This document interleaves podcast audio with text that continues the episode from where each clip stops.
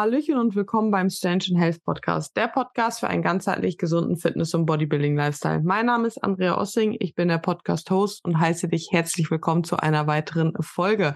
In der heutigen Episode bin ich mal wieder nicht alleine, sondern habe die liebe Chiara bei mir. Chiara habe ich über die Facebook-Gruppe, die über Madame Moneypenny Facebook-Gruppe, bin ich darauf aufmerksam geworden, weil Chiara Heilpraktikerin bzw. Therapeutin für essgestörte Menschen ist und ich gedacht habe, dass dieses Thema ja viele auch betrifft, gerade auch was Binge-Anfälle angeht, Stressessen. Sicherlich der oder die ein andere da auch vielleicht auch schon Erfahrungen mit hatte, Probleme mit hatte, vielleicht da gerade drin steckt und ich mir gedacht habe, dass wir da uns ein bisschen austauschen und ja, einfach mal ins Gespräch darüber kommen und natürlich für euch wieder ein paar Tipps auch im Umgang damit haben. Ganz wichtig natürlich, wenn ihr ernsthafte Probleme habt damit, holt euch jemand an die Seite und macht es nicht alleine. Dafür gibt es genug Möglichkeiten, das einmal vorab.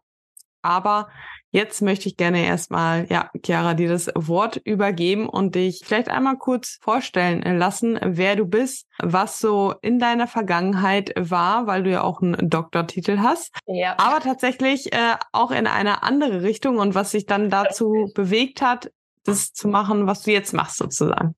Sehr schön. Also liebe Andrea, vielen Dank erstmal für die Einladung. Ich habe mich sehr darüber gefreut. Man ist immer in seinem Bubble unterwegs und ich freue mich auf den Austausch mit jemand, der ja mit dem Thema vielleicht was zu tun hat, aber aus einer ganz anderen Perspektive. Und wie gesagt, also du hast schon einiges über mich erzählt. Und ja, ich bin promovierte Althistorikerin.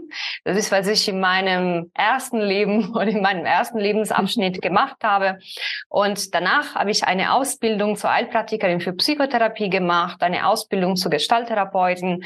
Und jetzt bin ich seit seit ja 2022, also seit dem letzten Jahren auch tätig in eigener Praxis und ich bin auch Coach dabei für Menschen, die mit dem Thema Gewicht und mit dem Thema Essen Probleme haben, also unter Essanfälle leiden, Essstörungen generell und ja, alles, was dazu gehört. Und ich freue mich sehr über das Gespräch mit dir.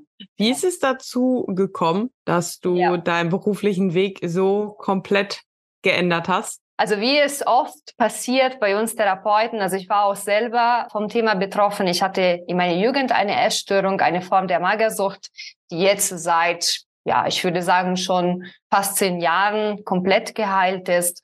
Und ja, ich möchte dadurch auch ein Zeichen setzen, dass man definitiv sich auch vollkommen von dieser Krankheit erholen kann und auch Menschen helfen vielleicht, so wie ich damals nicht geholfen worden bin.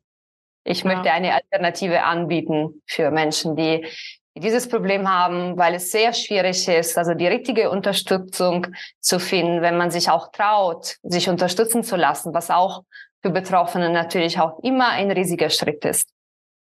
Ja, voll. Ich glaube tatsächlich, wie du schon sagst, dass es oftmals die eigene Geschichte so ein bisschen dahinter steckt, wenn man sagt, ja. man will anderen helfen, ist bei mir auch mein Gesamtkonzept nicht anders. Und ich glaube aber, dass es halt auch oftmals eine gute Kombination tatsächlich ist, wenn man halt selbst diese Vergangenheit irgendwo hat, weil man, ja, man kann manchmal noch so viel Theorie-Hintergrundwissen haben, aber wenn man das selbst auch schon vielleicht durchlebt hat, plus dann ja, diese Weiterbildung, die man dann dahingehend macht, ist es halt einfach ja eine eine Kombination, wo ja halt Persönlichkeit mit Fachkompetenz halt zusammenkommt und dann halt wirklich auch ja, bei anderen was bewegen kann und man da wirklich dann auch helfen kann. Aber du hattest auch eher Probleme mit emotionalen Essen oder also beziehungsweise du sagst eher Magersucht, oder? Ja, also emotionales Essen, es ist erstmal auch eine Frage der Definition. Also was ist überhaupt emotionales Essen? Und emotionales Essen ist sowieso immer ein Teil von, von der Sache. Also das betrifft auch Menschen, die an Magersucht leiden. Das betrifft aber auch Menschen, die nicht an Magersucht leiden. Auch Menschen, die sozusagen, ja, relativ gesund sind. Und das ist immer unterschiedlich. Aber es ist auf jeden Fall so ein großes Thema und in dem Thema drin findet man natürlich auch verschiedene Untergruppen, also auch die Untergruppe der Magersuchtigen oder der äh, Patienten, die an Bulimie leiden oder auch die Gruppe von Menschen, die ja mehr oder weniger ganz normal und gesund durch das Leben gehen, aber trotzdem unter der Thematik dann trotzdem sehr leiden und deren Lebensqualität auch dadurch eingeschränkt wird. Ja, also das erlebe ich tatsächlich auch sehr, sehr häufig, dass gerade, glaube ich, meiner Bubble viele sind, die ein extrem schlechtes Verhältnis zum Essen haben, dauerhaften Foodfokus äh, beispielsweise, ständig in dieser, ja, in diesem Kreislauf von, okay, eigentlich will ich abnehmen, aber eigentlich äh, will ich mir auch gönnen und ständig, ja, nicht, eigentlich nicht wissen, was sie wollen, wo sie hinwollen und da richtig von eingenommen sind und von außen betrachtet aber eine normale Figur vielleicht auch haben, aber mit sich selbst halt nicht zufrieden sind mit und dadurch halt auch mit dem Essverhalten, die Beziehung zum Essen halt irgendwo geschädigt ist. Ab wann würdest du sagen, dass es halt ja wirklich Bedarf ist, mhm. dass ja. sich da Hilfe vielleicht gesucht wird, beziehungsweise dass man ja oder an welchen Eigenschaften, Merkmalen, wie auch immer, so dass der Betroffene oder der Zuhörer der vielleicht gerade noch denkt, na ja, es ist ja normal, dass man sich viel über Gedanken, Gedanken über Essen macht. Ab wann würdest du sagen, na ja, da hört vielleicht die Normalität auf und das ist vielleicht eher schon, sind, sind schon Züge, wo man sich überlegen sollte, sich Hilfe zu holen oder zumindest selbst daran fangen sollte halt zu arbeiten. Ja, das ist eine sehr wichtige und auch eine sehr schwierige Frage. Wenn wir über Krankheit und Gesundheit reden, also wo, wo steht die Grenze zwischen einem normalen Verhalten und einem kranken Verhalten? Das ist immer eine ganz schwierige Frage auch für uns Therapeuten. Ich würde das aber äh, daran festmachen, also wenn man äh, selber darunter leidet, also wenn man sich selber eingeschränkt fühlt in seinem Leben, in seiner Lebensqualität. Und wenn man negative Emotionen verknüpft mit dem Thema Essen und Gewicht, dann lohnt sich auf jeden Fall, sich helfen zu lassen. Egal, ob man jetzt eine sozusagen eine übliche Essstörung hat, also wie wir, wie wir das kennen, so Magersucht, Bulimie oder Binge-Eating oder nicht. Also das ist meiner Meinung nach nicht, nicht entscheidend. Ja, ist, äh, das ist, glaube ich, eine Grenzung, wenn die Lebensqualität eingeschränkt ist, weil das ist halt ja letzten Endes auch, also gerade auch mit diesem extremen Food-Fokus, es ist halt einfach, ja, wenn man sich einfach mal ein bisschen Gedanken, also keine Gedanken mehr darüber machen muss, wie, wie viel mehr Lebensqualität man dann auf einmal auf jeden Fall haben kann. Ja. Und wo würdest du ja auch bei, beim emotionalen Essen da vielleicht eine Abgrenzung vielleicht irgendwo machen, weil auch da sind ja sicherlich viele, die halt sagen, naja, es ist ja mhm. normal mhm. oder wie entsteht ja. auch emotionales Essen äh, vielleicht, weil weil es ja auch schon fast in der Gesellschaft normal ist, ja okay, der Tag für heute stressig, dann lass uns doch irgendwie essen gehen und uns was Leckeres gönnen. So, da fängt, das ist ja halt schon, ist es schon der Anfang von emotionales Essen für dich mhm. oder? Ja, also wie gesagt, also was sind die Emotionen davor und was sind die Emotionen nach dem Essen? Also beide Richtungen sollen wir gucken. Also wenn ich bestimmte, also negative Emotionen spüre und dann versuche, durch das Essen das zu kompensieren oder das auszugleichen oder mich durch das Essen davon abzulenken, um diese Emotionen nicht zu spüren, ja, das ist schon ein Verhalten, das meiner Meinung nach nicht als gesund betrachtet werden kann. Eine andere Frage ist, wie sind die Emotionen danach? Also fühle ich mich schuldig, wenn ich zum Beispiel mehr gegessen habe, als was ich im Kopf hatte erstmal oder fühle ich mich schlecht, fühle ich mich traurig? Bin ich deprimiert? Also ich glaube, wenn wir uns wirklich auf die, auf die Emotionen richten und uns darauf fokussieren, dann können wir schon schnell für uns herausfinden, ob ein Verhalten noch normal ist oder nicht. Also das heißt, wenn ich einfach so einen schlechten Tag hatte und vielleicht nach Hause komme, erstmal eine Packung Chips oder so esse, wie fühle ich mich danach? Also sage ich, ja, das ist jetzt ein besonderer Tag gewesen, ich war gestresst und irgendwie, ja, läuft gerade alles nicht so gut bei mir und kann ich damit abschließen und dann am nächsten Tag mich normal und gesund ernähren, also wie, wie ich das kenne, dann ist es noch normal, klar. Ja? Aber wenn ich nicht damit abschließen kann, also wenn es weitergeht über mehrere Tage, über mehrere Wochen oder wenn ich mich danach einfach schlecht fühle, nicht wohlfühle, dann ist es meiner Meinung nach nicht mehr normal und gesund und vor allem darf auch nicht als normal und gesund betrachtet werden, ja, weil das schränkt einen so ein. Das sollte man nicht in Kauf nehmen, meiner Meinung nach. Also egal, ob es jetzt davor, danach oder währenddessen ist, sobald irgendein negatives Gefühl da ist in Form von schlechtes Gewissen oder also äh, wirklich mental schlechtes Gefühl jetzt nicht, okay, ich habe einen Burger gegessen und für mich deswegen aufgebläht, sondern wirklich ja, mental, genau. sondern ment mental in irgendeiner Form negative Gedanken, sagst, okay, da sollte man vielleicht mal etwas genauer hinschauen. Und auch schauen, wie sehr beschäftige ich mich mit dem Thema Essen. Also ist es ein Thema, das jetzt so, so mein Lebensinhalt ist oder denke ich sehr viel daran, was ich essen soll, was ich nicht essen soll, weil wir leben nicht um zum, um zum Essen, also wir essen, weil wir leben ja? und nicht andersrum. Und wenn ich merke, dass sehr viele von meinen Gedanken sich um den Thema kreisen, ja, das ist auch normalerweise kein gutes Zeichen, beziehungsweise ein Zeichen, dass, dass man was unternehmen soll. Absolut, absolut. Also Ausnahmefall also ist Ausnahmefall ist manchmal eine Diät. Aber ja, genau. Ähm, ja. Also das Thema Diät ist ein Thema für sich. Für, für sich genau, genau, das grenzen wir hier einfach mal einmal ja. kurz aus. Ich sag mal, eine gewisse Diät länger, einem gewissen niedrigen Körperfettanteil, dass da ein ständiger Food-Fokus da ist, ist normal. Aber das Problem ist ja halt viel mehr bei den Leuten, die, bei den Menschen oftmals, die seit zwei Jahren abnehmen wollen, mhm. de facto sich aber nichts tut. Und da das ja halt dann eher oftmals entsteht, weil sie halt vielleicht ja eine Unzufriedenheit haben. Und dann entsteht es ja, also das sind ja halt alles mentale Zusammenhänge, die da oftmals entsteht, weswegen ich beispielsweise bei mir im Coaching auch sehr viel mentales Training per se mache, weil ich immer halt sage, es bringt nichts, wenn wir das jetzt schaffen, die Form zu erreichen, die ihr euch vorstellt, aber mental da stehen bleibt, weil dann werdet ihr auch mit fünf Kilo weniger euch immer noch nicht zufrieden geben. Genau aus, oder da stecken ja oftmals die gleichen Probleme hinter wie halt beim emotionalen Essen. Zum ja. Beispiel. Und aus diesem emotionalen Essen, aus diesem Stressessen entsteht ja oftmals halt auch dieser Teufelskreis von vom Binge-Anfällen, weil dann ja oftmals, ja, wie du schon gesagt hast, nicht damit abgeschlossen werden kann, am nächsten Tag vielleicht Kompensationen gefahren werden und dann hängt man abends wieder dann da und stopft sich irgendwie was rein. Ich würde auch hier gerne mal deine Meinung zu der Definition sozusagen von mhm. Binge-Anfällen hören, weil oftmals erlebe ich es, dass jemand sagt, hey, ich hab, hatte gestern einen Binge-Anfall.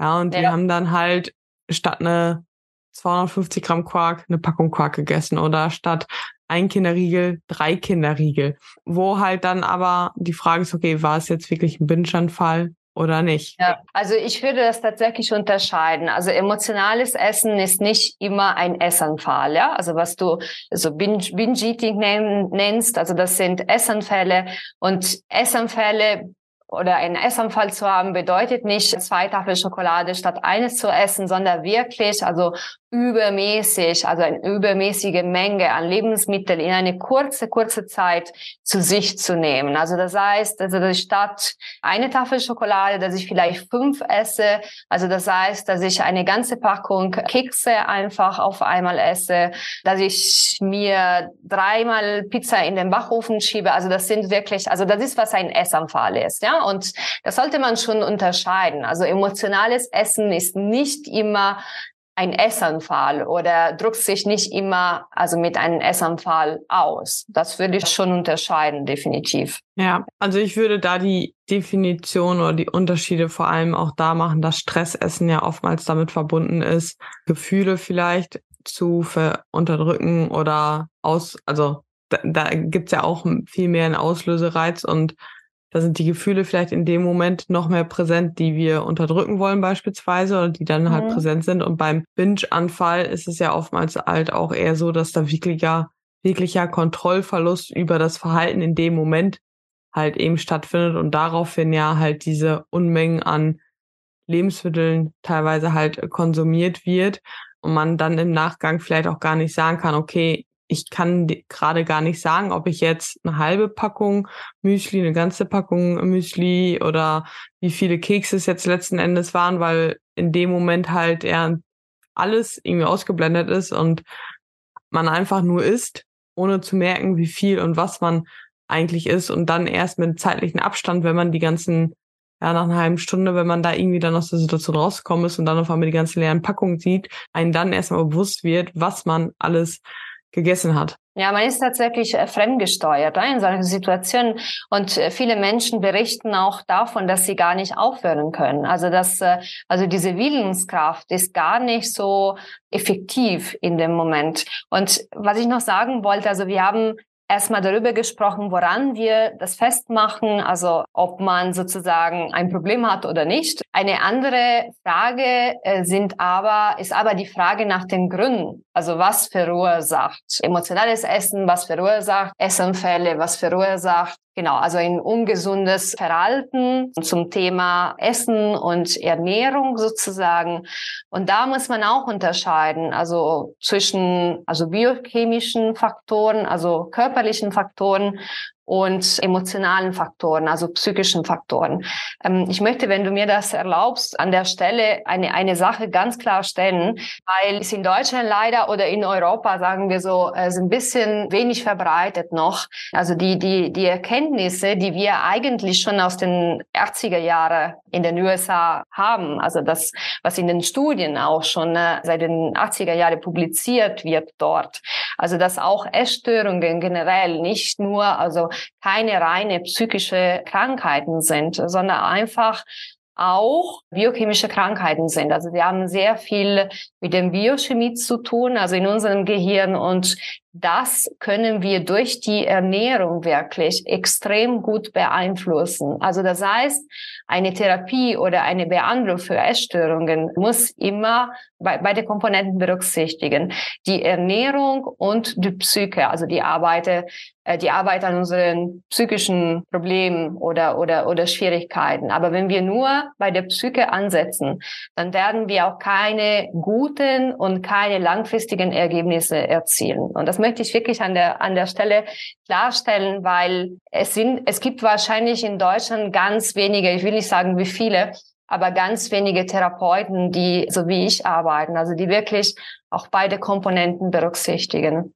Und das finde ich sehr schade, ja, weil es ist überall bekannt, also dass äh, dass unsere Hormone, dass unsere Neurotransmitter wirklich auch einen krassen Einfluss auf unsere Psyche haben und dass wir dadurch schon gucken können, also dass Menschen, die an Essstörungen leiden, Essanfälle, emotionalen Essen, also dass sie schon sehr viel erreichen können nur dadurch, also nur durch die Ernährung. Und natürlich kann man sich auch mit dem mit der psychischen Seite beschäftigen, muss man auch, ja? aber das ist nicht nur das, das reicht nicht aus. Also du, du meinst, dass über die Ernährung halt der Hormonhaushalt sozusagen wieder reguliert wird, richtig? Ja, ja. ja. Und äh, genau, da, damit, ja. Ja, abs absolut. Das beste Beispiel ist ja halt eben nach einer Bodybuilding-Diät, wo halt der Hormonhaushalt komplett im Arsch ist, um es auf ja. gut Deutsch zu sagen. Und man da ja halt wirklich halt auch oftmals halt eben diese Probleme hat oder auch grundsätzlich im Zuge oder im Laufe einer Diät, dass da halt ja der Hormonhaushalt durcheinander kommt und man dadurch halt eben Essstörungen halt irgendwo bekommt, aber halt auch, ich habe es tatsächlich vor kurzem auch noch einen äh, Post darüber gemacht, halt, dass ja, so, so eine gewisse Art Depression in der Diät halt einfach vorhanden ist. Und das erlebe ich halt auch immer wieder, gerade bei diesen, bei den Klientel, sag ich mal, oder bei den ähm, Klienten, die seit Jahren oder vielleicht manchmal teilweise das Leben lang eigentlich abnehmen wollen und sich immer weiter von den Kalorien runter runtergehen und viel ja. zu wenig, viel zu wenig essen und der Hormonaushalt auf dem also komplett im Keller ist und die da halt dann auch eben, ja, von, von der Psyche her halt komplett schlecht aufgestellt sind. Und wenn man dann halt sagt, hey, wir machen jetzt keine Diät, wir gehen raus aus dem Kaloriendefizit, was in dem Moment vielleicht auch gar kein Defizit mehr ist, aber wir fangen ja. jetzt einfach mal an, dem Körper mehr Energie zuzuführen, mehr Fette auch zuzuführen, mehr Kohlenhydrate zuzufügen, genau. um dann ja, auch Supplemente vielleicht anzupassen, ja. Blut, äh, Blutabnahme machen zu lassen und zu gucken, gut, wie sind wir hormonell aufgestellt und da erstmal auf dieses hormonelle Tief rauszukommen und dann vielleicht irgendwann mal wieder zu Diäten, um an die körperlichen Ziele heranzukommen. Aber das ist halt ja schon, schon sehr verrückt, was man da halt da machen kann. Aber ja, Ja, Gut, weil man guckt sehr schnell hin, also auch als, als Therapeut, also so die, die, die, die meisten gucken eher also in die Richtung, ja, was für, für Traumata man zum Beispiel erlebt hat, ja. Und also bei Essstörungen ist es ganz typisch, dass sehr viele sagen, ja, Essstörungen entstehen aus Traumata aus der Kindheit oder so.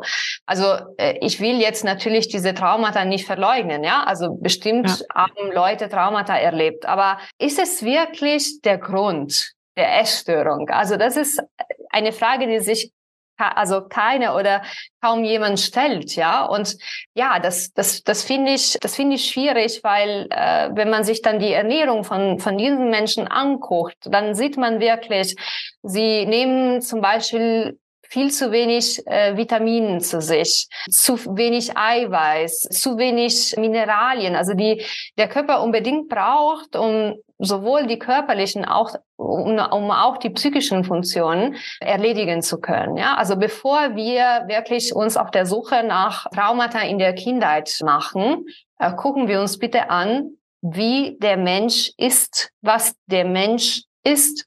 Und dann können wir schon dadurch was erreichen, also vieles erreichen. Also viele Menschen bekommen schon dadurch, also durch eine kleine, also ähm, Ernährungsumstellung, gar keine Essanfälle mehr. Und dann haben ja. wir natürlich noch, noch immer genug Zeit, um zu gucken, ob Traumata da sind, ob Ängste da sind, ob Zweifel da sind. Aber diese Ängste und diese Zweifel, also die psychische Seite einer Essstörung, ist ganz oft nicht der Grund einer Essstörung, sondern die Konsequenz.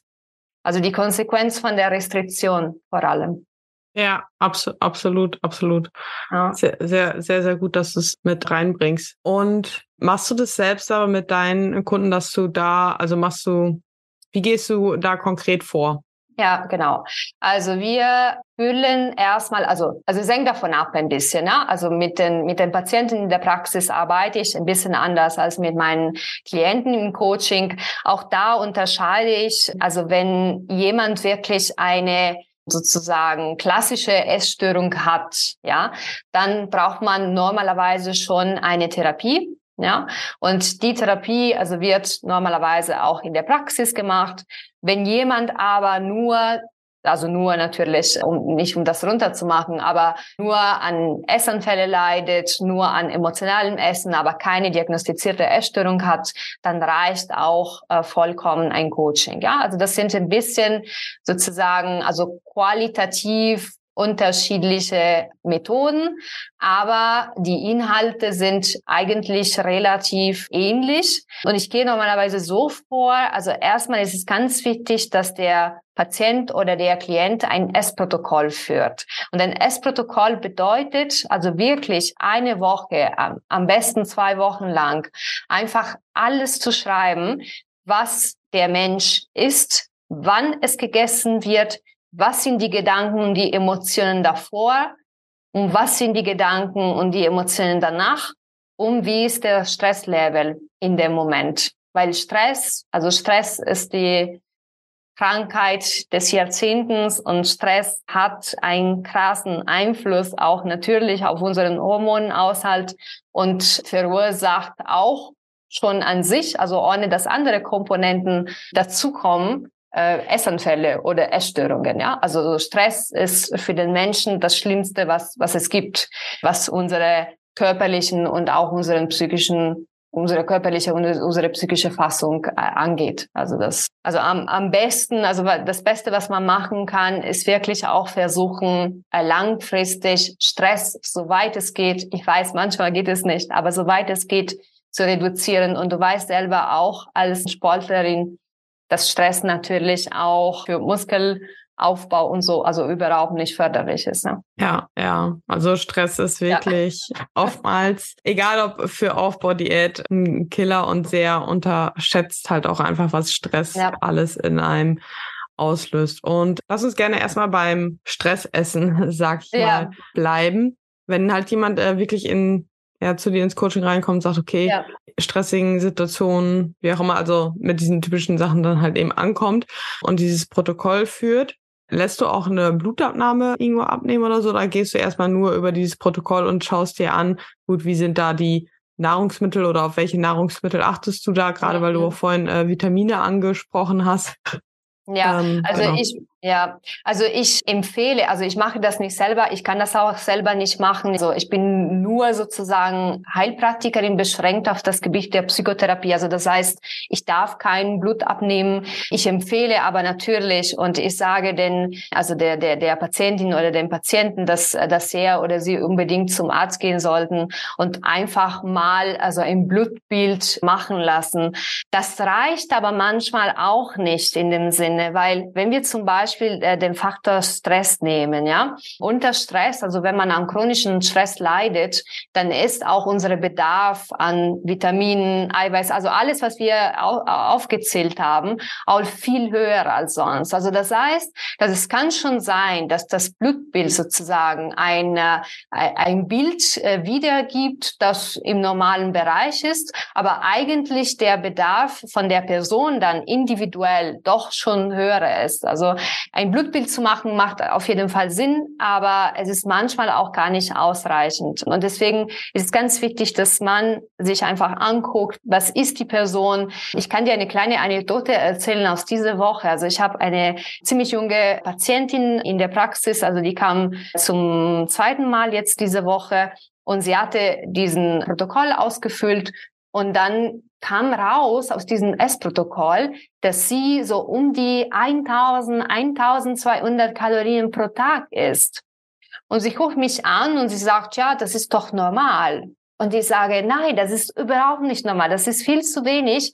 Und kein Wunder, dass du Essanfälle hast. Also schon diese Restriktion, also schon an sich, also wenn wir den, den Rest einfach überhaupt nicht berücksichtigen, reicht schon aus, um diese Essanfälle zu verursachen. Unter denen natürlich sie auch extrem leidet, weil sie erbricht sich auch. Also sie, sie hat auch natürlich, äh, also nicht natürlich, aber dementsprechend auch Kompensationsstrategien für sich gefunden. Und also da erfährt man schon eine Menge. Und man sollte nie den Fehler machen, als Therapeut etwas als selbstverständlich zu betrachten, weil ich meine, ich weiß schon, also dass 1000, 1200 Kalorien für diese Person also wirklich zu wenig sind und ich könnte natürlich davon ausgehen, dass sie das auch weiß. Sie wusste es aber gar nicht. Also obwohl wir heutzutage einfach googeln können und einfach kurz grob rechnen können, wie viele Kalorien wir brauchen am Tag, aber, aber sie wusste das nicht.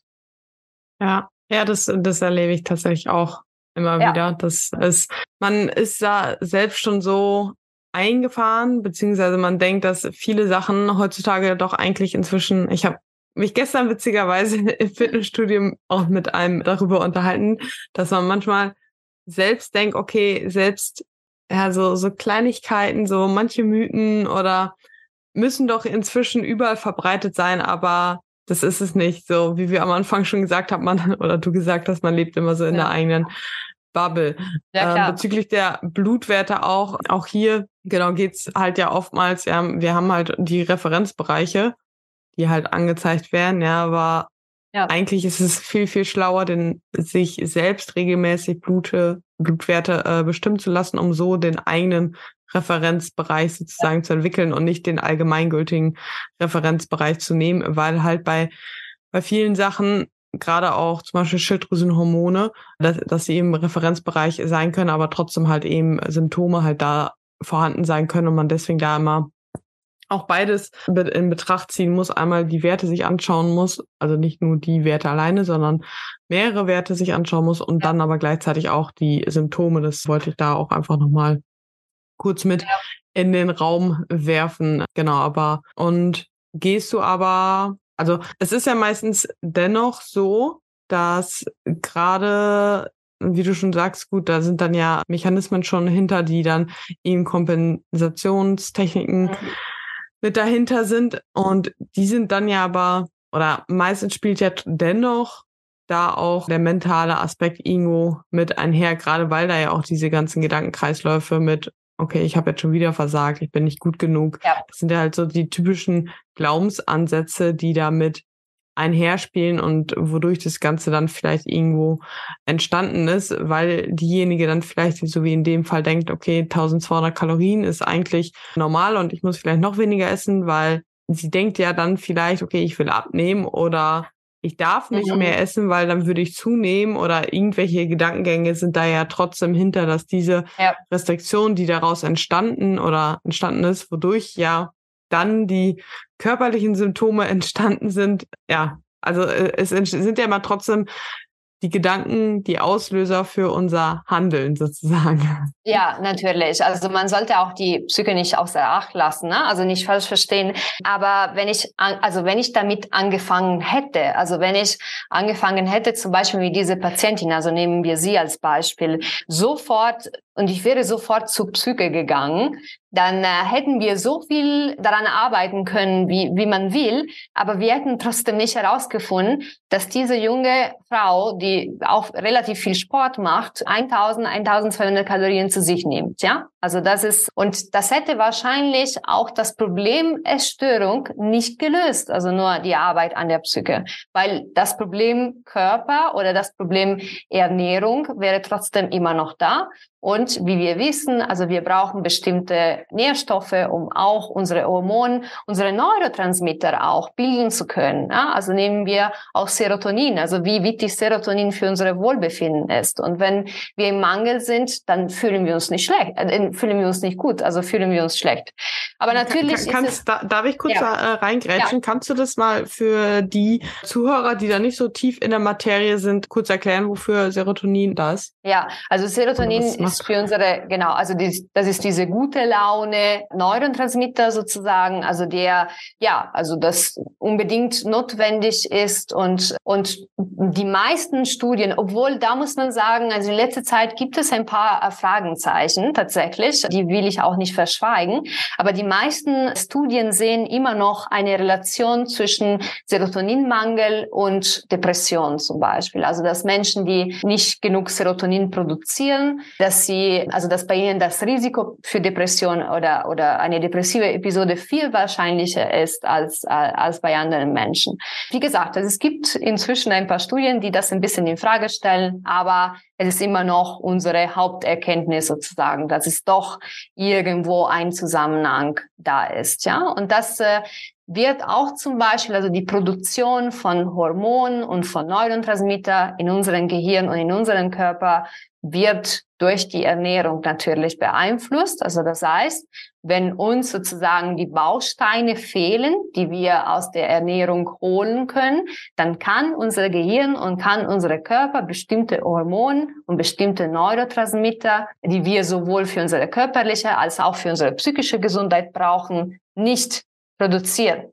Ja, also nicht ausschütten. Und da kann man auch so viel an der Psyche arbeiten, wie man möchte. Aber wenn man das nicht hat, also wenn man im Mangel ist, dann wird man auch wenig erreichen. Also ich sage nicht nichts erreichen, aber wenig erreichen und vor allem auch, wir wollen langfristige Ergebnisse haben. Also es gibt so viele Menschen, die Therapien und Therapien für Essstörungen machen und dann ein Jahr später sind genau so an dem Startpunkt. Also das kann nicht so sein. Also wir müssen wirklich langfristige Lösungen finden. Und diese langfristigen Lösungen finden wir nur, wenn wir auf beiden äh, Gleisen sozusagen fahren, gleichzeitig. Ja, ja, voll. Also danke für die Erklärung.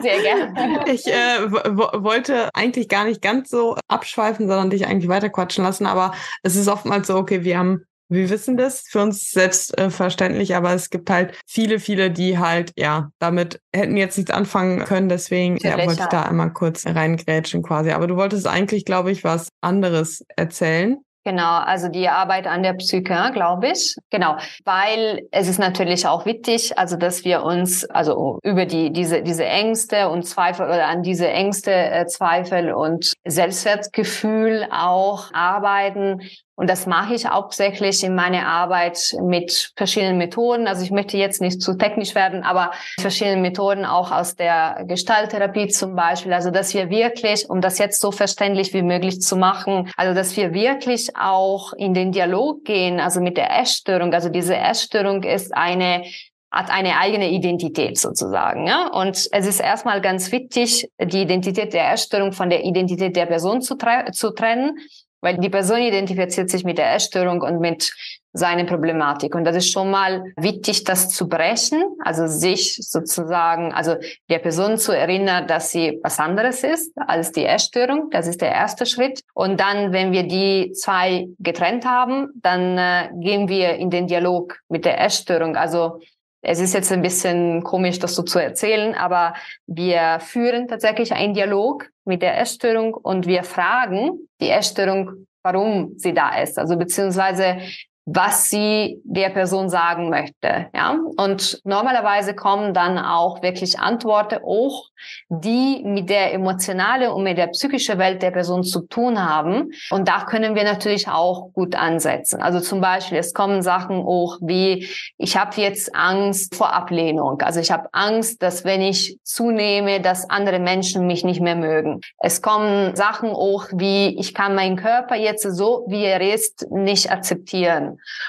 Oder ja, also ich kann mich erinnern, also es kommen tatsächlich auch Erinnerungen hoch. Ich kann mich erinnern, dass meine Schwester, als ich zwölf Jahre alt war, mir mal gesagt hat, dass, dass mir ihre Hose nicht passt, weil ich einfach fett bin. Oder also solche Geschichten kommen tatsächlich hoch. Und man nimmt dann das Thema, also das Hauptthema diese, diese Geschichte, also kann zum Beispiel Angst vor Ablehnung sein.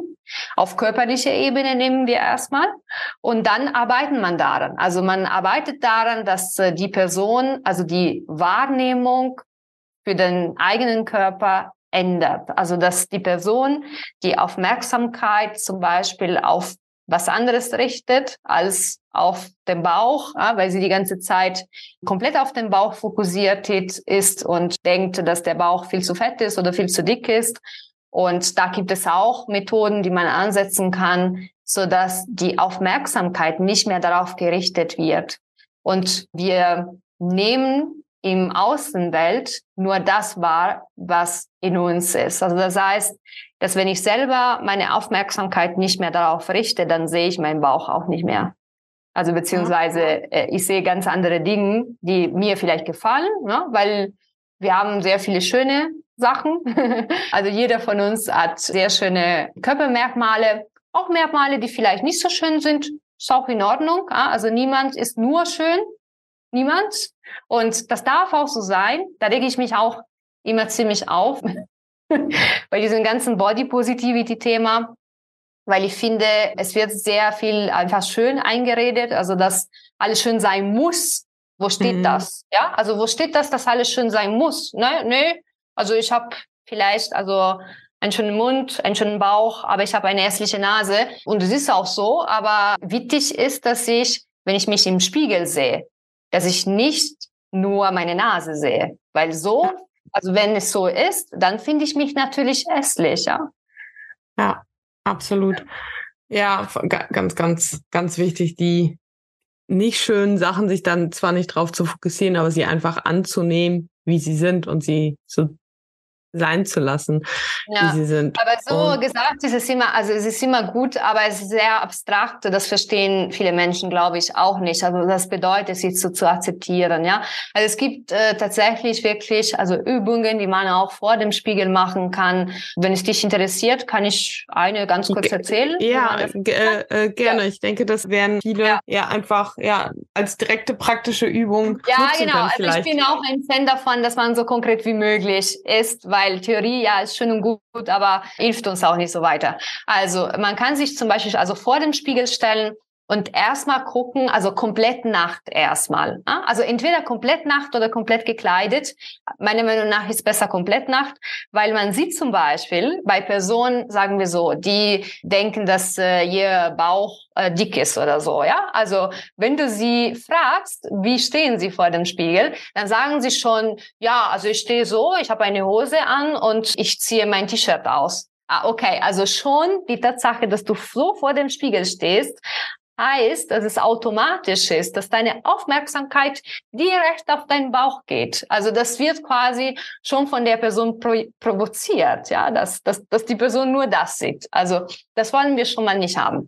Dann, also jeden, jeden Körperteil, also wir sagen erstmal vielleicht, also Aare, Augen, Nase, Mund, äh, Brust, Bauch, Hüfte, Oberschenkel, Unterschenkel und Füße. Ja, das sind die unsere Körperteile. Ich richte meine Aufmerksamkeit auf jeden Körperteil für fünf Sekunden. Also das heißt, fünf Sekunden meine Haare, fünf Sekunden meine Augen, fünf Sekunden meine Nase und so weiter und so fort. Und dann achte ich darauf, während, während ich das mache, ob ich vielleicht Teile sehe, also wahrnehmen, die mir gefallen. Sagen wir so, meine Augen finde ich schön, meine Nase finde ich nicht schön, dann weg. Mein Mund finde ich schön und so weiter. Dann mache ich das nochmal, das Gleiche, aber dieses Mal richte ich meine Aufmerksamkeit mehr auf die Teile, die ich schön finde. Also das heißt, nehmen wir an, meine Augen finde ich schön, ich werde 15 Sekunden bei meinen Augen bleiben und 5 Sekunden bei meiner Nase. Also so, also Haare, keine Ahnung, schön, nicht schön, also vielleicht nicht schön, dann 5 Sekunden. Augen finde ich schön, dann 15 Sekunden. Nase finde ich nicht schön, dann 5 Sekunden. Also ich trainiere meine Körperwahrnehmung, so dass ich mehr die Sachen wahrnehme, die mir gefallen. Und das ist auch ganz wichtig, dass man das auch interrum macht. Also nicht nur von vorne, sondern von hinten auch, weil ich hatte zum Beispiel neulich eine eine Patientin in der Praxis, äh, die sagt zu mir, ah nee, also ich finde ich finde eigentlich nichts schön. Also ich habe die Übung gemacht, aber so ein bisschen, ja, nee, das war eigentlich für mich Quatsch, also gar nichts, äh, hat nicht funktioniert. Und dann äh, habe ich sie gefragt, hast du das nur von vorne gemacht oder auch von hinten? Und dann meinte sie, nee, nur von vorne. Okay, also probiert das dieses Mal auch von hinten, eine Woche lang. Und dann kommt sie zu mir und sie sagt, ich hatte noch nie gesehen, dass ich so einen schönen Rücken habe. Ja, ja, ja. richtig schön. Das muss man natürlich ständig machen, also jeden Tag machen. Das ist natürlich mit einmal nicht getan. Ne? Also daran scheitern oft auch diese Übungen tatsächlich, weil man denkt, ja, einmal ist gut und dann schön und dann ist, ist es aber weg, weil wir, wir können uns selbst äh, das antrainieren und auch ein Stück in eine günstige Richtung konditionieren. Ja, ganz, ganz wichtig, glaube ich, äh, diesen Punkt ja. zu sagen, solche Übungen nicht nur einmal zu machen, sondern ja. regelmäßig zu machen. Das ist halt auch, was ich immer wieder sage, auch mentales Training bedarf an Regelmäßigkeit und man kann nicht erwarten, dass es sich von jetzt auf gleich auflöst. Ja. Ich wo, wollte noch oder wolltest du noch dazu was sagen? Ja, nee, ich wollte nur ganz kurz sagen, also meine okay. Arbeit sozusagen besteht aus drei Säulen. Also eine Säule, die erste ist die Ernährung, die zweite ist die Psyche und die dritte sind die Emotionen und die Gedanken. Also wie man mit negativen Emotionen und mit negativen Gedanken umgeht. Weil auch da kann man so viel erreichen, weil die meisten Menschen sind den eigenen Emotionen und den eigenen Gedanken komplett ausgeliefert geliefert. Also die haben überhaupt keine Kontrolle. Ja, können wir passt, glaube ich, gut zu, ja. wenn wir sowieso auch noch darüber sprechen wollen. Ja. So in Akutsituationen genau. da ja. Tipps zu geben. Das passt ja, ja, dazu. Ich wollte noch einmal kurz darauf zurückgehen, dass du gesagt hast, dass beispielsweise, dass da halt Ängste oftmals hinter sind vor, okay, ich werde jetzt zu dick, ich habe wieder Kontrollverlust. Und wie du auch schon angeschnitten hast, es liegt ja halt viel, also oftmals nicht nur dieses Gefühl der Angst dahinter, sondern eher der Gedanke oder dass man da dann noch mehr hinschaut, okay, wo rührt diese Angst her? Und es ist ja grundsätzlich eigentlich, korrigiere mich gern, wenn äh, wenn du es anders äh, schon erlebt hast, aber immer aus der Vergangenheit, dass da irgendwelche Erfahrungen gemacht worden sind, wo mhm. eben nicht mhm. dieses Gefühl nur der Angst da ist, ja. sondern wie im Beispiel, was du vorhin gesagt hast mit der Schwester, dass da halt was gemacht worden ist und man da sich vielleicht eher, also da waren in dem Moment, als die Schwester das gesagt hat, du bist zu dick für die Hose, war ja nicht dieses Gefühl der Angst da, sondern da war eher das Gefühl, zum Beispiel der Ablehnung und man hätte sich eigentlich das Gefühl der Liebe von der Geschwister, äh, von der Schwester oder der Anerkennung zum Beispiel gewünscht. Und dann verwechselt man das jetzt im Jetzt dieses Gefühl der Ablehnung mit Gefühl der Angst. Und eigentlich geht es aber ja um das Gefühl der Ablehnung aus der Vergangenheit, was sich auf das Jetzt mhm. projiziert. Ja, ja, ja, das ist natürlich ein ganz wichtiges Thema. Also wenn wir jetzt so die Theorie sozusagen dahinter sehen möchten, äh, das ist die äh, Beziehung äh, zwischen Emotionen und Gedanken, ja, was du, was du so ansprichst. Also Emotionen sind erstmal, also das sagt das Wort Emotion, also das ist eine kleine Bewegung, ja, eine kurzfristige Bewegung. Also das heißt, Emotionen, also die Hauptemotionen sind Angst, Trauer, Scham, Schuld, Freude, Überraschung und Ekel. Also das sind erstmal die, die, die Hauptemotionen.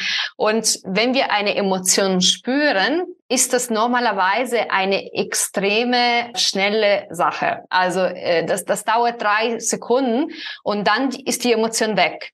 Ja, das Problem ist, dass die Emotion normalerweise oder oft nicht weg ist. Woran liegt das denn? Also es liegt daran, dass wir diese Emotion mit Gedanken verkoppelt, verkoppelt haben. Also das heißt, nicht nur spüre ich die Emotion, sondern ich interpretiere die Emotion, also mit meinen Gedanken. Ich erinnere mich dann natürlich daran auch an Erfahrungen, die ich in der Vergangenheit gemacht habe. Und dadurch verstärke ich die Emotion und die Emotion bleibt, weil die Emotion an sich allein betrachtet ist wirklich eine Sache von zwei, drei Sekunden. Ja? Also wenn wir keine Gedanken sozusagen in die Emotion reinbringen. Und genau das Problem sind diese Gedanken, die natürlich auch manchmal eine sehr lange Geschichte hinter sich haben. Ne? Also ja, genau. Und vor allem läuft es, verläuft das Ganze dann ja auch unterbewusst. Vielleicht auch nochmal ja. ganz,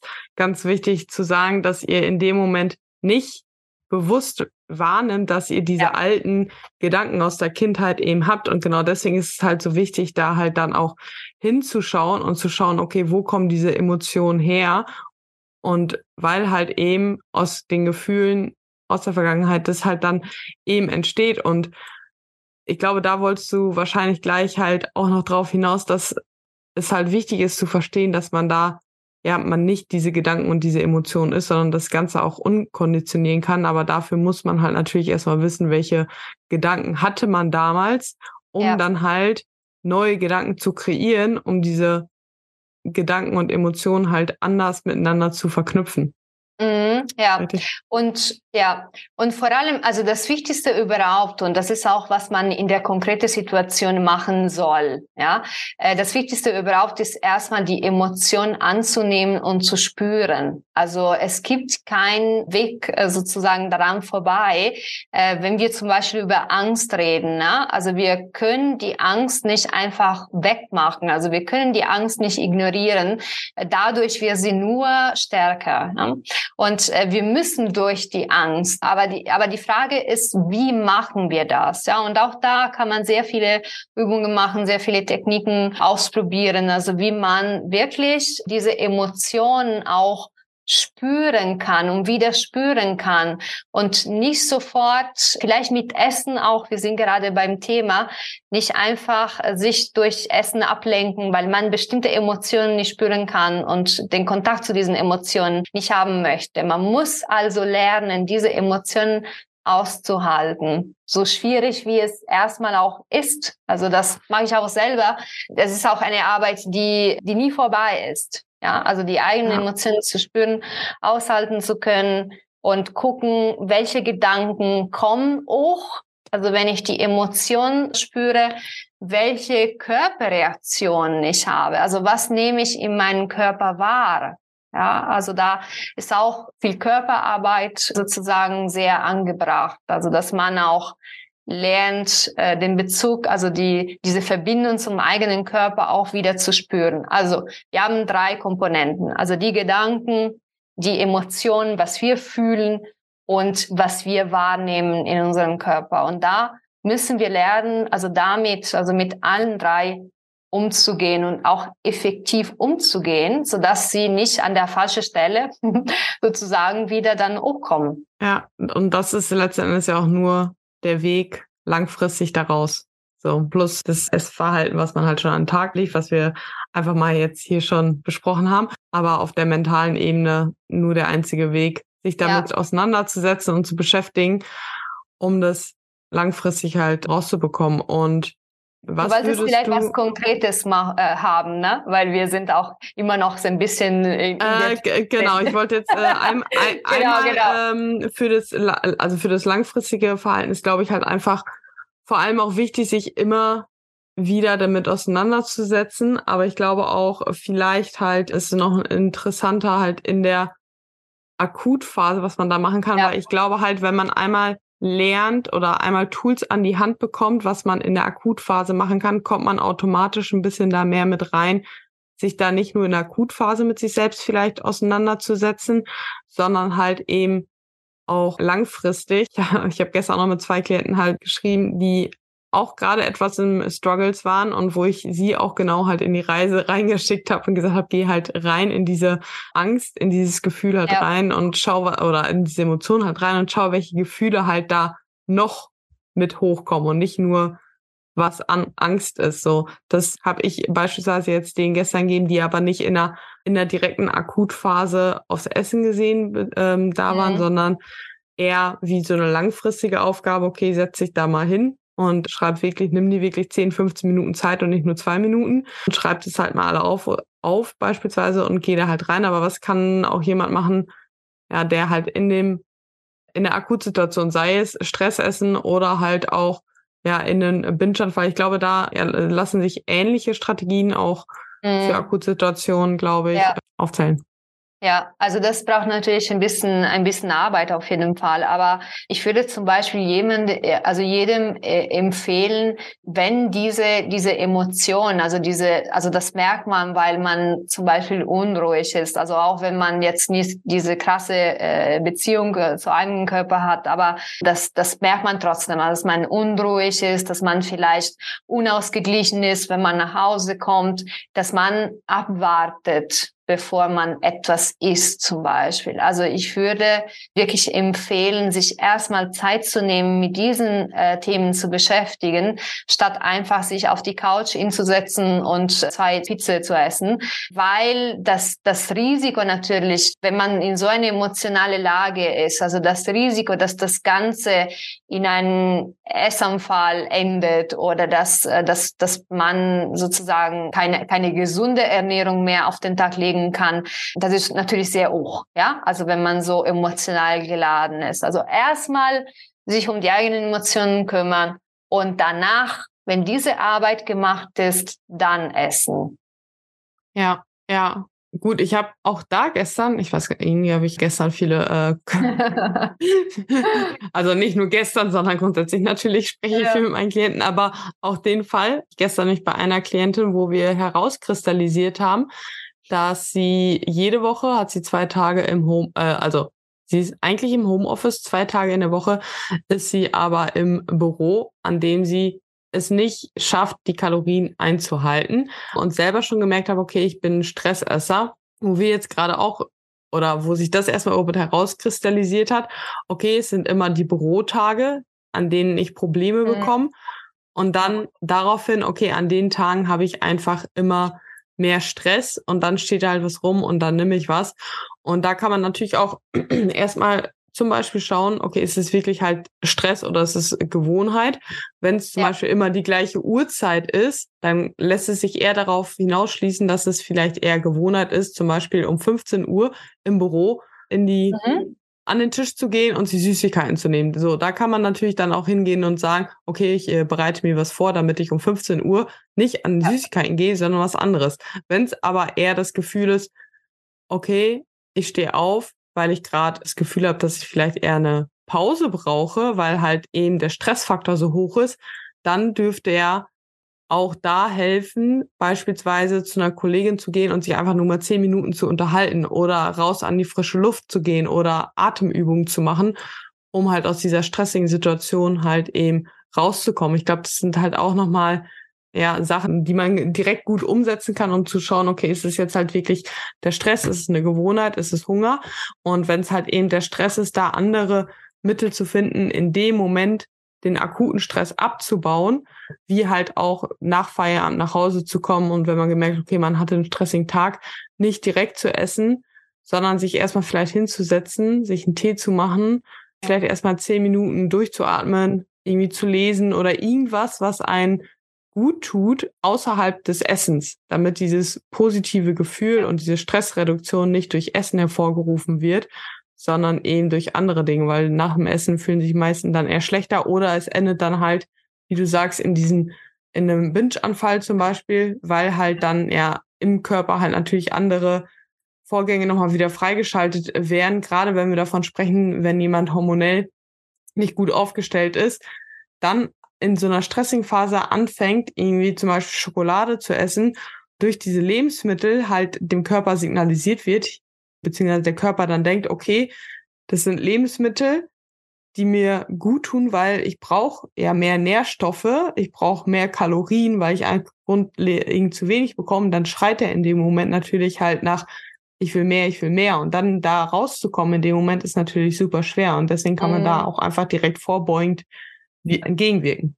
Ja, also das Problem ist auch, ja, also in Stresssituationen braucht der Körper mehr, aber das Fatale ist, dass wir geben dem Körper nicht das, was er braucht.